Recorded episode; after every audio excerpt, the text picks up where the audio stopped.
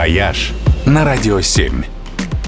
Всем привет! С вами travel эксперт Ольга Яковина. Аэропорт Сочи потихоньку становится одним из главных авиахабов для международных перелетов. Отсюда частенько бывают лоу-кост рейсы на Ближний Восток, в Азию, а теперь вот и на Кавказ по прямо-таки доковидным ценам.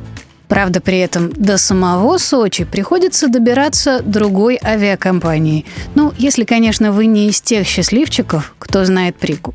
То есть нужна сложная стыковка со сменой перевозчика. И если вы летите с багажом, придется его получать и сдавать заново.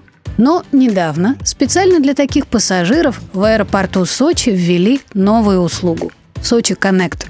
Она позволяет не бегать между терминалами, не таскать чемоданы, не дожидаться открытия стойки, если пересадка долгая, и не стоять в очередях, а сделать все легко и быстро в специальном корнере прямо в зале получения багажа. Услуга платная. Она стоит 1500 за пассажира или 2500 за группу от пяти человек, из которых хотя бы двое взрослые. Зато позволяет сэкономить кучу времени. Его можно будет провести в кафе, в залах ожидания или вообще сгонять погулять в город. Отличная идея. Жаль, что таких программ нет в других международных аэропортах. Впрочем, в Домодедово для транзитных пассажиров есть другая опция, о которой не все знают. На сайте и на стойке информации можно заказать помощь и сопровождение во время пересадки.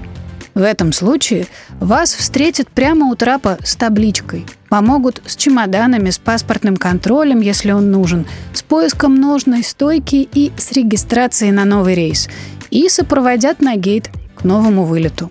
Услуга стоит 3 500, но пассажирам с детьми до двух лет она предоставляется бесплатно. Имейте в виду. «Вояж» только на Радио 7.